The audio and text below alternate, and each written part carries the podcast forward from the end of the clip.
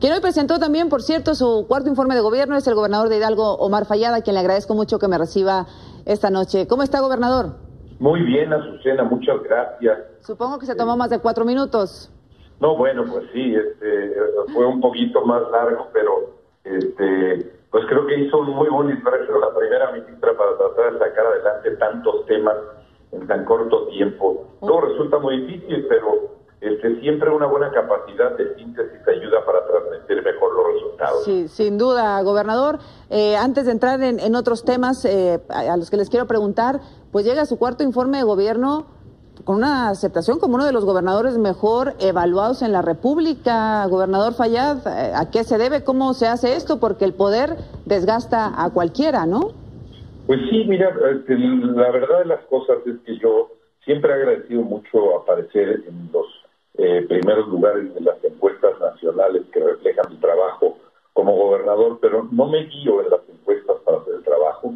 Este, la verdad de las cosas es que eh, nosotros nos planteamos objetivos, metas, este, nos tratamos un gobierno por indicadores, este, ir avanzando en esos indicadores y eso es lo que nos hemos dedicado a hacer estos cuatro años.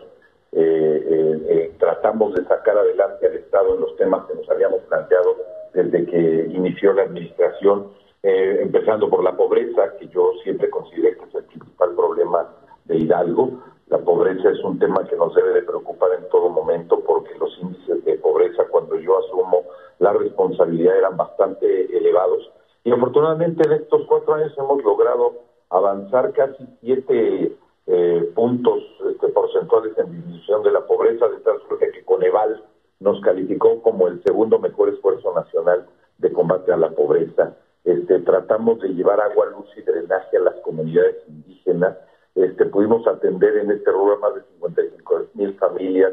Eh, eh, hemos hecho eh, todo lo necesario para abatir la pobreza desde los indicadores que vienen desde Naciones Unidas, que vienen también en, en la, análisis de Coneval, este, bueno, pues tratamos de incidir en salud, en educación, en, en nutrición, este, en servicios, en vivienda, y, creo que ha sido bien calificado este esfuerzo en estos cuatro pues años. Según marcan las encuestas, sí, el gobernador, además con una crisis pues brutal, ¿no? Con el tema del coronavirus y con unas elecciones en puerta.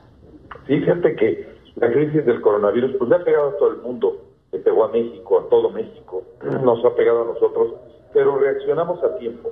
Aquí pudimos implementar durante lo que va de este año nueve hospitales de respuesta inmediata a COVID.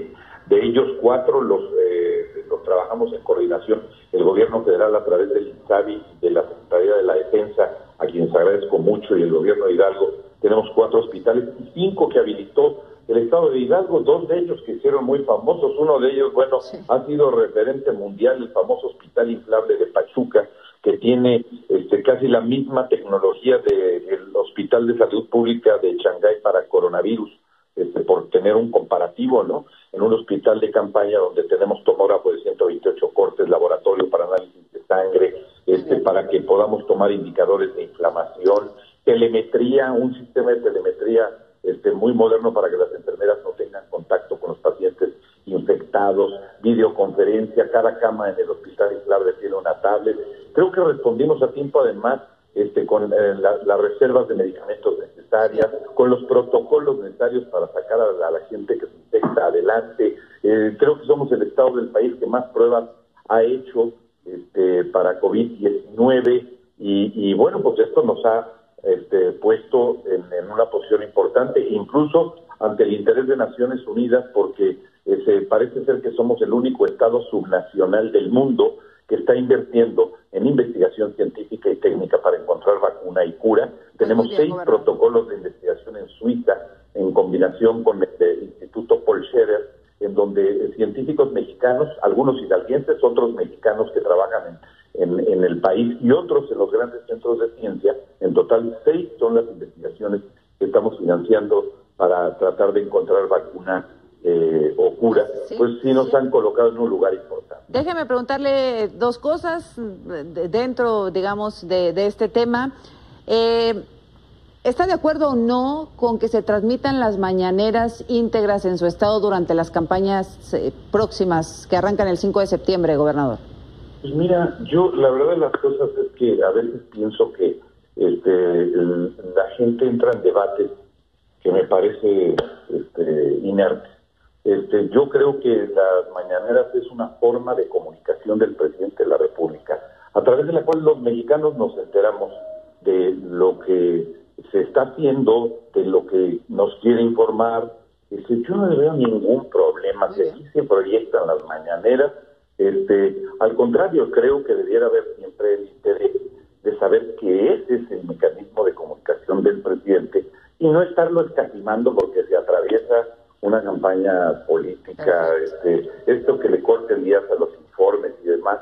La verdad a mí me parece irrelevante, irrelevante. Gobernador, y, la última es uno de los gobernadores que tiene pues una muy buena relación con el presidente de la República. ¿Cómo ve a sus colegas aliancistas que amagan con salir de la CONAGO, gobernador? Pues mira, este, yo eh, respeto mucho la posición de cada uno en la CONAGO. Eh, a veces también he visto en la CONAGO algunas prácticas que no me gustan, ¿no? Es que algunas las he señalado e incluso algunos de los que están en esta alianza pues este han caído en este tipo de prácticas que a veces pues no, no nos gustan. Sin embargo, bueno, yo respeto la opinión de cada quien, este, cada quien es libre de hacer exactamente lo que quiera. Eh, trato de no meterme en los asuntos de de mis compañeros gobernadores, trato de respetar su posición, su opinión, este, y, bueno, cada quien es responsable y cada quien hace, de, a mí por lo menos eso es lo que me guía, lo que yo creo que le conviene al Estado de México. Pues lo dejamos descansar, gobernador, gracias por habernos recibido esta noche y suerte en el tramo que le resta de gobierno. Gracias. Al contrario, muchas gracias, Azucena, un saludo para todo tu auditorio. Gracias, buenas, noches.